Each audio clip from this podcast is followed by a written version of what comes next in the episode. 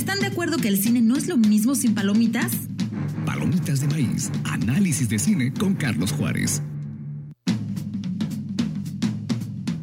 Hola amigos, Baz Luhrmann es de esos cineastas que siempre buscarán el cine espectáculo. No hay nada chiquito en sus producciones. Optará en todo momento por la grandilocuencia y el exceso, y su biopic de Elvis no es la excepción, con una salvedad.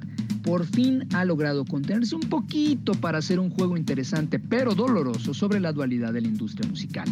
Es por eso que, de forma maniquea, contrapone la bondad del talentoso pueblerino con la voluntad del ambicioso hombre de negocios para construir a partir de la figura de Elvis una lucha entre el talento y el espectáculo.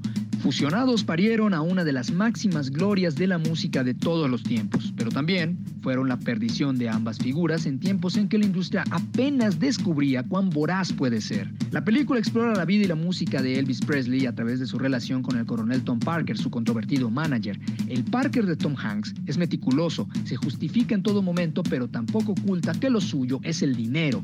Es por eso que para él, el músico de Memphis era un fenómeno de circo que el mundo debía conocer. Bajo esa línea, el director rodea a este Elvis de los elementos necesarios para hacerlo lucir como una extravagancia, mientras que el ícono del rock, protagonizado por Austin Butler, intenta ser fiel a las doctrinas con las que creció. Así como el de las caderas locas era un devoto del brillo y el glamour, Lurman no tiene reparos en pisar a fondo el acelerador para llevarnos hasta la debacle de la carrera y vida de Elvis en un trayecto lleno de luces, pirotecnia y el exceso que le conocemos al cineasta.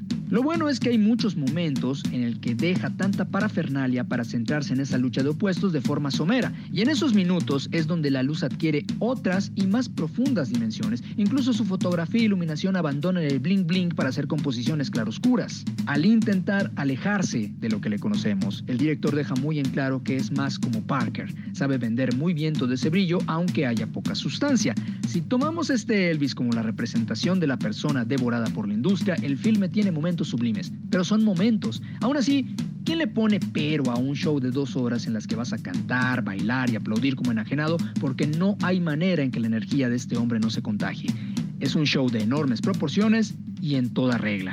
Comentarios y sugerencias son bienvenidos a la cuenta de Twitter, arroba Juárez Ahí despachamos. Se despide de ustedes Carlos Juárez y la próxima semana le seguimos a estos del cine.